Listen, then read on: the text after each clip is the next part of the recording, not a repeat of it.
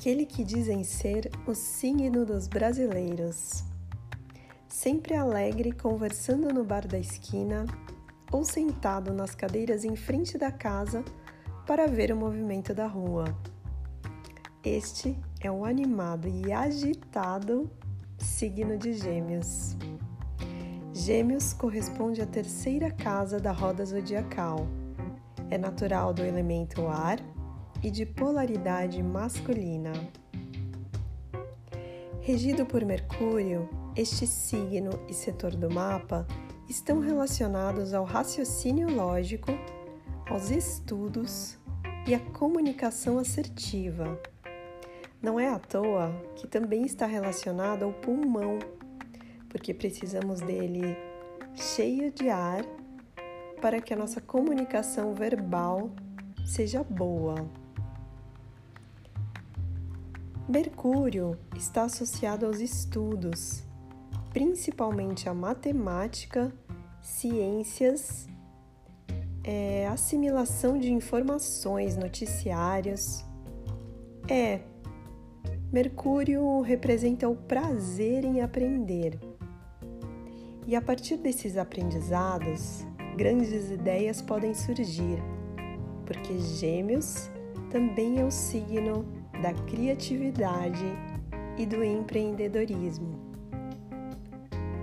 A casa 3 fala sobre como nos relacionamos com os nossos vizinhos, com as pessoas próximas a nós, seja o nosso vizinho de baia, os nossos irmãos, sobrinhos, primos ou aquelas pessoas que consideramos nossos irmãos.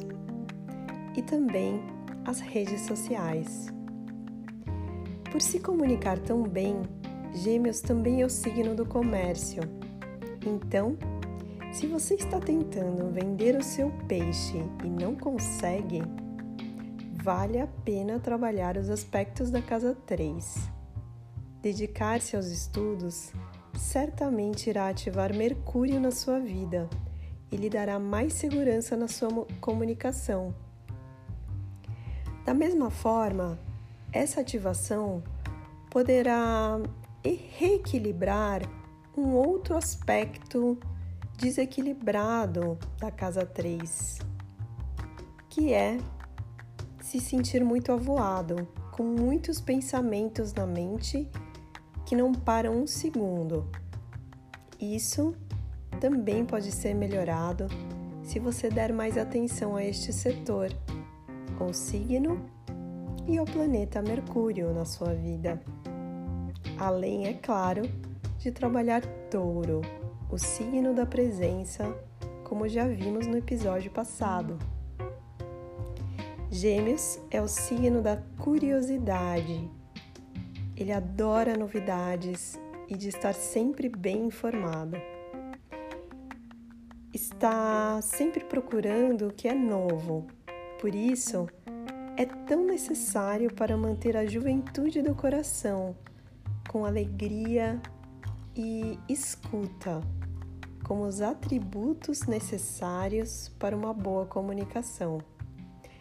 Gêmeos nos ensina sobre leveza, desapego e a utilização da mente como ferramenta para uma convivência harmônica pautada no diálogo.